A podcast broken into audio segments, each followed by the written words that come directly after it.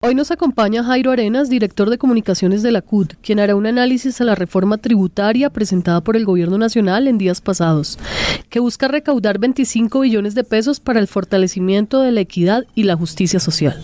Bueno, Jairo, muy buenas tardes y bienvenido al informativo radial de la CUT. Cuéntenos por qué la CUT cree que la reforma tributaria es fundamental para el desarrollo de las políticas sociales. Buenas tardes, Mauricio. Un saludo a, a todo el equipo periodístico y obviamente pues a nuestra audiencia.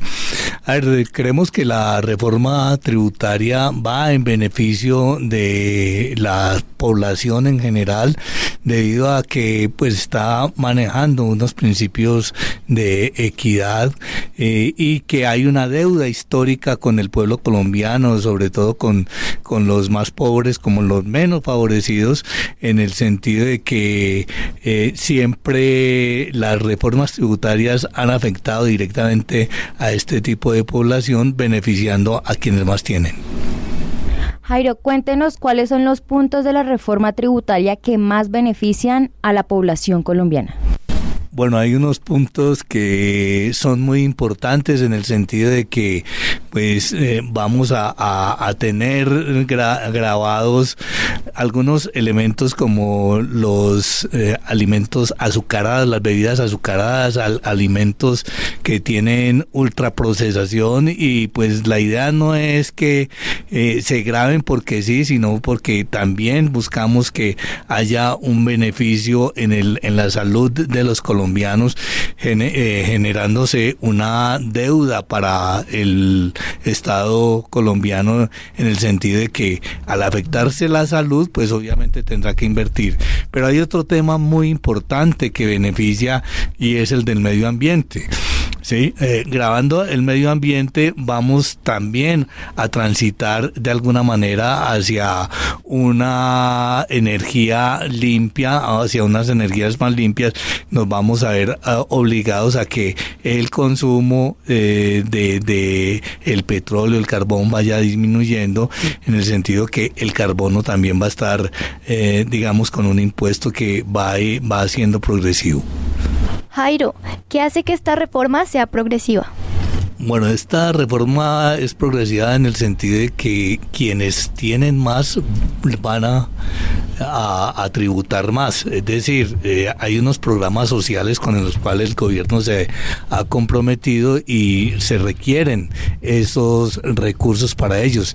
Y como decía anteriormente, cumple con unos principios eh, básicos y fundamentales como el de la equidad, de la igualdad, para poder eh, solucionar estos problemas no se tienen esos recursos, entonces el gobierno no podrá cumplir con su programa y con lo prometido al pueblo colombiano. Bien, a esta hora de la tarde seguimos conversando con Jairo Arenas, director del Departamento de Comunicaciones de la Central Unitaria de Trabajadores. Y eh, Jairo, otra pregunta que tenemos sobre este tema de la reforma tributaria y que bien lo expresó la CUT en su pronunciamiento de respaldo a la misma y es por qué se considera inconveniente que se graben las pensiones. Bueno, nosotros creemos que las pensiones no hacen parte, digamos, como de un salario y por lo tanto, si se llega a, adquirir ese estatus de pensionados, pues se convierte en un derecho que obviamente un trabajador no vamos a compartir que, que se ha grabado con ellos. De igual manera, cuando se habla de la concurrencia de, de diversos ingresos como salario y pensión, algunos eh, que es pensionados que tienen otras entradas, asesorías, etcétera, pues obviamente van a, a, tener un salario importante, van a tener unas entradas importantes y, ahí entraría la pensión y, y, esa entrada adicional. Por lo tanto, quedaría afectado, eh, digamos, inconvenientemente. Por eso, la recomendación al gobierno es que revise este tema de las pensiones. Bueno, muchas gracias. Fue Jairo Arenas, director de comunicaciones de la CUT.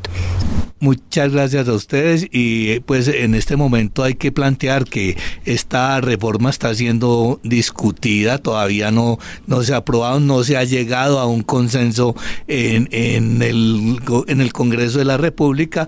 Ustedes saben que allí entra una propuesta y sale eh, una cosa diferente. El próximo martes creo, eh, tengo entendido que va a haber un, una reunión para llevar ya definitivamente el proyecto que se va a, quedar eh, en el Congreso de la República y, que, y el cual va a ser discutido. Entonces todavía pues hay, digamos, movimientos bastantes en torno a la propuesta de, de, reforma donde pues se van cediendo algunas cosas. Por ejemplo, lo del día sin IVA que ya estaba eh, planteado por el gobierno que los eliminaría, ahora plantea que va a haber dos días sin IVA, pero con productos nacionales. Entonces son discusiones que se vienen dando y que obviamente pues el próximo martes esperamos que se defina.